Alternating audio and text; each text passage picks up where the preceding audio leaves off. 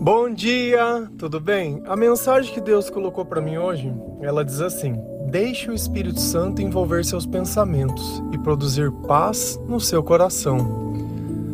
Senhor, tende misericórdia de nós.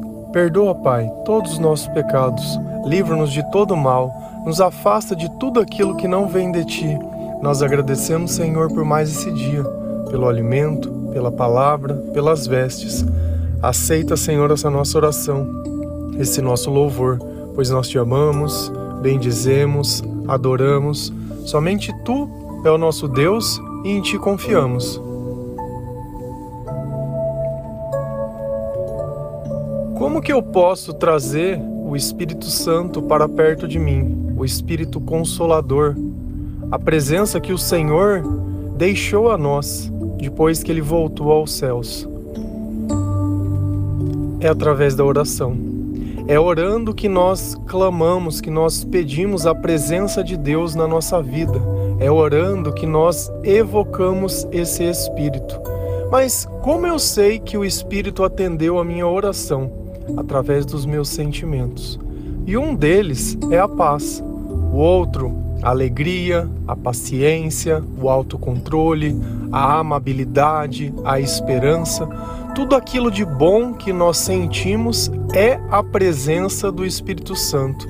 Vamos imaginar que você está num dia muito quente, que você sai lá fora e está extremamente abafado. Daqui um pouco bate um vento, um vento gelado. Mas como que você sabe que aquele vento está gelado? Porque antes estava quente e eu senti um refrigério. Então os nossos sentimentos Apesar de nós não podermos ver o vento também, nós podemos sentir e falar e afirmar: olha, passou um vento aqui que me refrescou. E assim também é a presença do Senhor. A gente clama por esse Deus e esse Espírito vem ao nosso encontro um espírito que capacita, um espírito que consola, um espírito que cura, um espírito que não nos deixa mais sozinho. Aquele sentimento de solidão, de abandono, ele simplesmente vai embora. Mas a questão é, com que frequência você ora? Qual o costume que você tem de orar, de falar com Deus, de contar sobre o que acontece, de partilhar o seu dia a dia? Ou você é aquele tipo de pessoa que só sabe falar com Deus para pedir? Pedir, pedir, reclamar, querer mandar em Deus. Quem quer se relacionar com alguém assim? Vamos imaginar que você tem uma pessoa na sua casa que te trata exatamente como você trata Deus. O tempo inteiro é pega aquilo, faz isso, não aguento mais isso, porque não sei o quê, e sempre tom de ordem. Quem consegue viver uma relação desse jeito? Tenho certeza que aqueles que estão cansados, de morar em uma casa com outras pessoas são justamente por pessoas que nos tratam dessa forma. Não é muito melhor aquele que olha, aquele que comenta, aquele que brinca, aquele que fala duro sim, mas é para o nosso bem, aquele que está nos momentos felizes, que está nos momentos tristes, aquele que não desiste de nós. E essa é a presença de Deus, e é justamente isso que ele faz dentro de nós. Mas eu tenho uma notícia para você. Dentro da nossa carne não existe o bem. O bem, ele só existe enquanto Deus está conosco. E aí começa a batalha em quem vai assumir o controle da sua vida.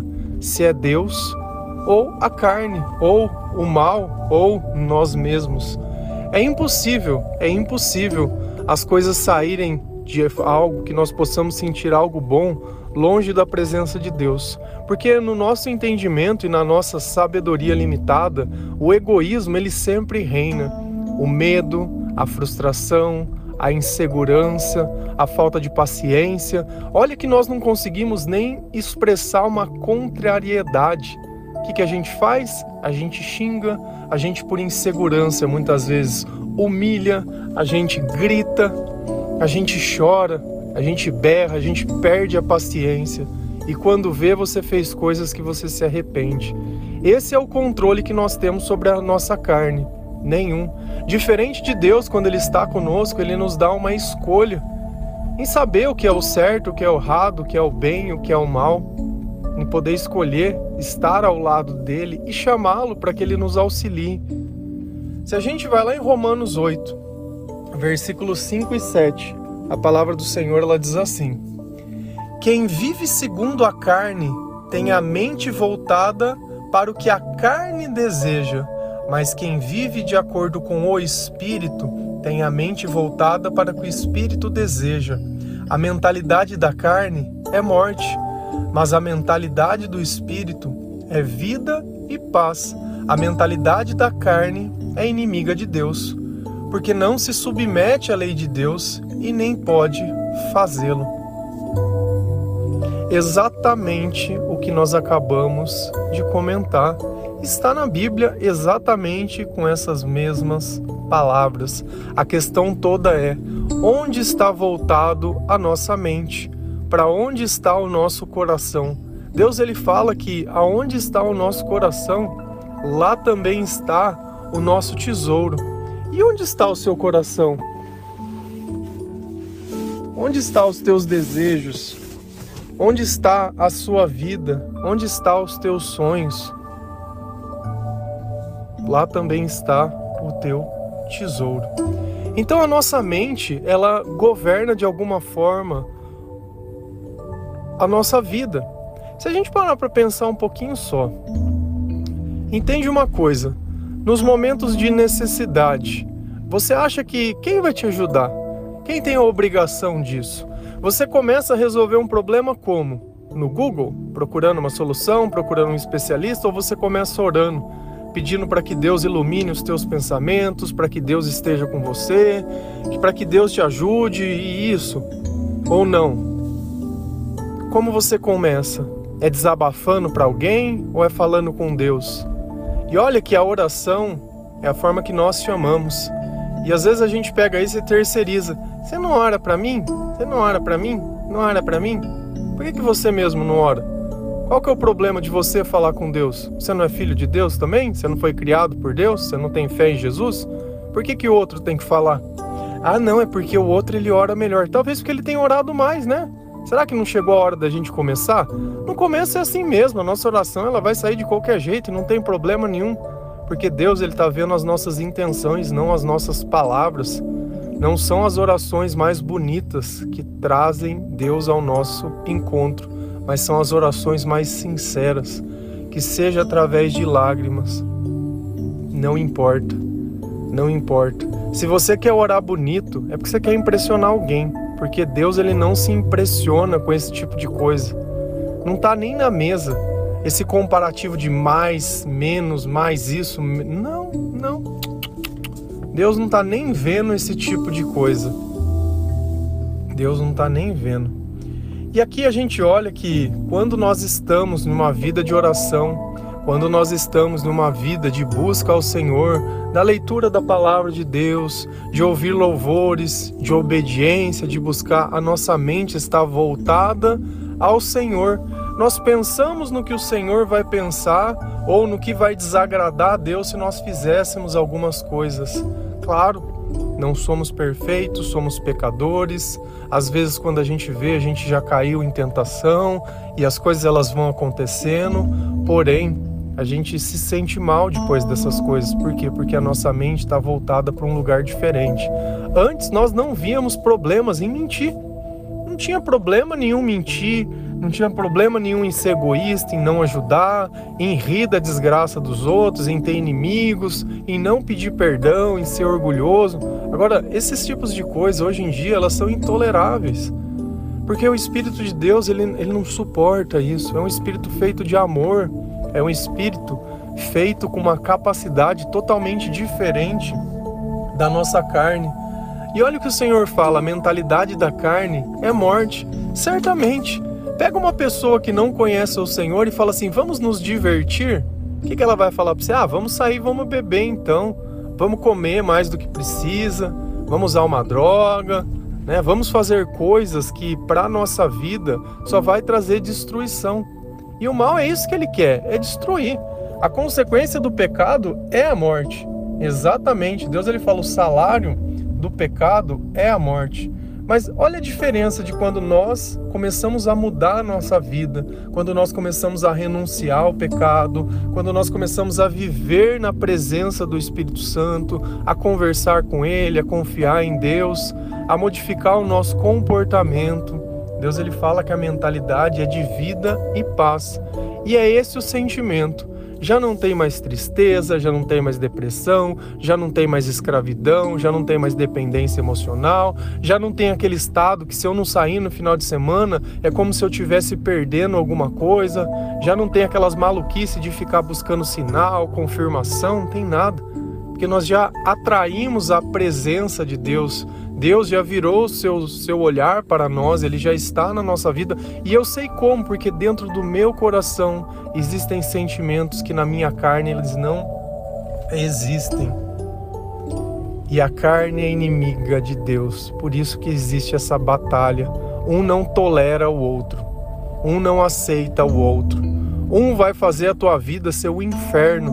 Um vai colocar pensamentos na tua cabeça. Sabe um pensamento que é muito normal da carne? O que os outros vão pensar de você. Às vezes você entra num lugar ninguém nem tá te vendo. Às vezes a nossa vida é tão insignificante que ninguém tá nem aí. E a gente acha que o mundo inteiro tá preocupado com a nossa vida. Nossa, porque fizeram uma cumba, amarração. O que, que você tem pros outros pegar teu? Qual que é o teu sucesso que eu não tô entendendo? Porque tem pessoas que eu tenho muita dificuldade de entender o que, que, que, que o mal tá tentando, porque já tá derrotada, já tá caída, não tem educação, tá totalmente descuidada, vive de forma desleixada, pessoa reclamona. Quem quer alguma coisa quer algo bom. Sabe, que é algo bom, que é algo que ali se cuida, que se importa, algo que agrega valor na vida das pessoas, mas tem gente que só tem problema, só tem uma série de derrotas na vida e vem trazendo como se fosse. Cara, esse orgulho vai te levar para onde? Nós temos que nos colocar no nosso lugar. Se nós estivermos pagando entre aspas, muito pouco, Deus ele vai dar mais, porque Deus ele é justo, mas que não seja eu que tenta colocar um preço na minha vida.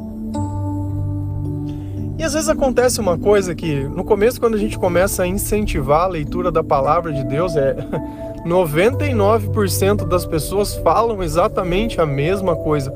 Ah, eu leio, eu não entendo. Ah, eu não entendo, ou eu durmo, ou eu isso, ou eu aquilo. Ah, a palavra de Deus é muito complicada, é muito difícil. Você sabe por quê? Porque a palavra de Deus ela é discernida no espírito, não é na nossa razão. Se eu tento ler a palavra de Deus com a minha carne, ela não consegue receber nada. Por quê? Porque aquelas coisas elas são loucuras. E essa é a razão. Então, uma coisa que eu também demorei um bom tempo para entender que quando eu vou começar a leitura da palavra de Deus, eu tenho que fazer uma oração pedindo para que Deus esteja comigo, para que Ele abençoe aquela leitura, para que eu evoque esse Espírito Santo e o meu discernimento espiritual ele aconteça. Ah, não, isso é, isso é viagem. Não, isso é viagem. então eu vou ler daqui um pouquinho. E da mesma forma, nós também deveremos, deveríamos usar esse tipo de e ter esse tipo de comportamento quando nós vamos fazer qualquer coisa na nossa vida que nós não temos muita capacidade, seja no nosso trabalho, seja para conversar com outra pessoa, seja para evangelizar, seja lá para o que for. Sempre que você estiver num momento que pode ter tensão ou que você esteja inseguro, ore e conversa com Deus. Fala, Senhor, me ajuda. E não precisa ser uma oração de 10 horas, não. Deus está mais interessado em saber que você está lembrando dele naquele momento, sabendo que ele é o teu que ele é o auxílio, do que qualquer outro tipo de coisa. Então, se a gente vai lá em 1 Coríntios 2, versículo 14 e 16, a palavra do Senhor lá diz assim: Quem não tem o Espírito não aceita as coisas que vêm do Espírito de Deus, pois lhes são loucuras e não é capaz de entendê-las, porque elas são discernidas espiritualmente.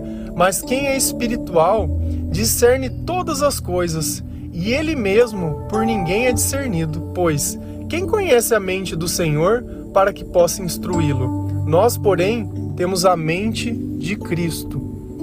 Quando o Espírito Santo está em nós, nós temos a mente de quem? A mente de Cristo. O próprio Cristo, o próprio Jesus está vivendo em nós.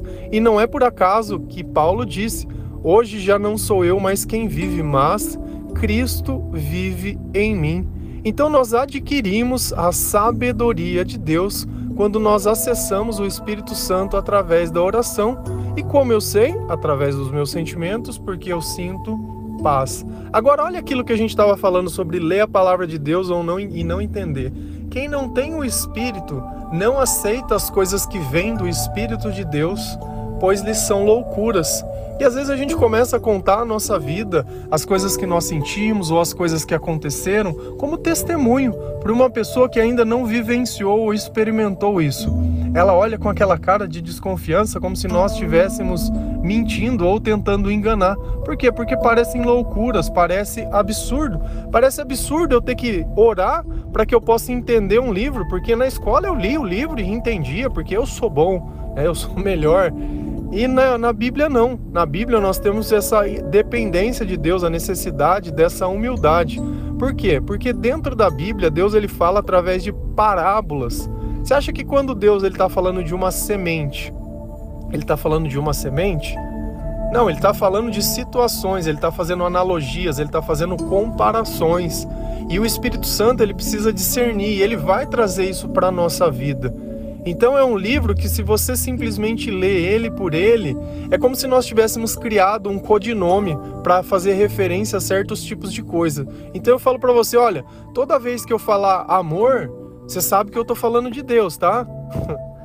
e é isso que a gente tenta fazer traduzir para nossa linguagem, a linguagem espiritual. Se você falar amor para uma pessoa carnal, ela vai vivenciar nas experiências dela todas as partes que foram boas ou ruins. Se você perguntar para alguém, de repente ele vai falar que é a mãe, de repente ele vai falar que é o filho, de repente ele vai falar que é a mulher, de repente ele não vai falar que é ninguém. Por quê? Porque o coração dele está magoado, está frustrado e o amor ele machuca, principalmente quando você tenta colocar como amor uma pessoa que não é Deus.